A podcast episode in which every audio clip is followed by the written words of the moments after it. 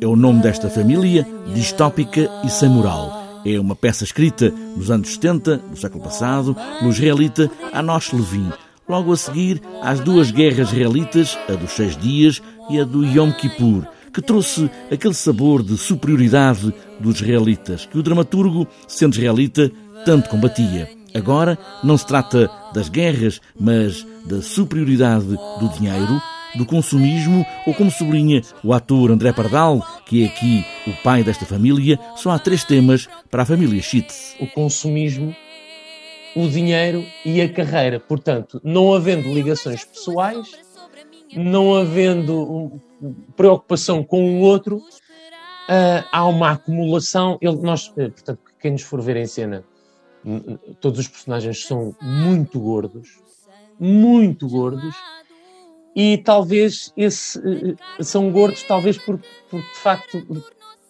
advém desse consumismo. Portanto, não há, não, não há ligação pessoal, não há, não há carinho, não há qualquer preocupação com o outro, portanto há, há, há um consumismo. E o consumismo também vem muito também da comida. Eles comem e comem e comem e só falam de comida porque não resta mais nada. Portanto, resta a comida, o dinheiro, a carreira e, e eles fazem de tudo, não olham a meios para atingir uh, os fins. Schitz é uma peça encenada pelo italiano Tony Cafiero e se seguisse a escrita do dramaturgo Anoche Levin, estaríamos diante de uma comédia talvez mais uma sátira política. Nos dias que correm, a carne humana vale menos do que a de porco.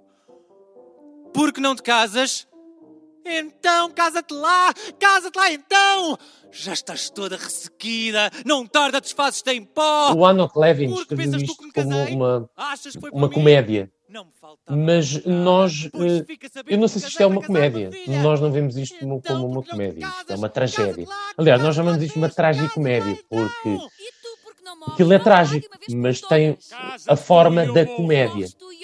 Uh, portanto, acredito que muitos espectadores saiam do espetáculo com uh, sensações dispares. Uh, se calhar o riso é um riso nervoso, porque aquilo é muito cruel.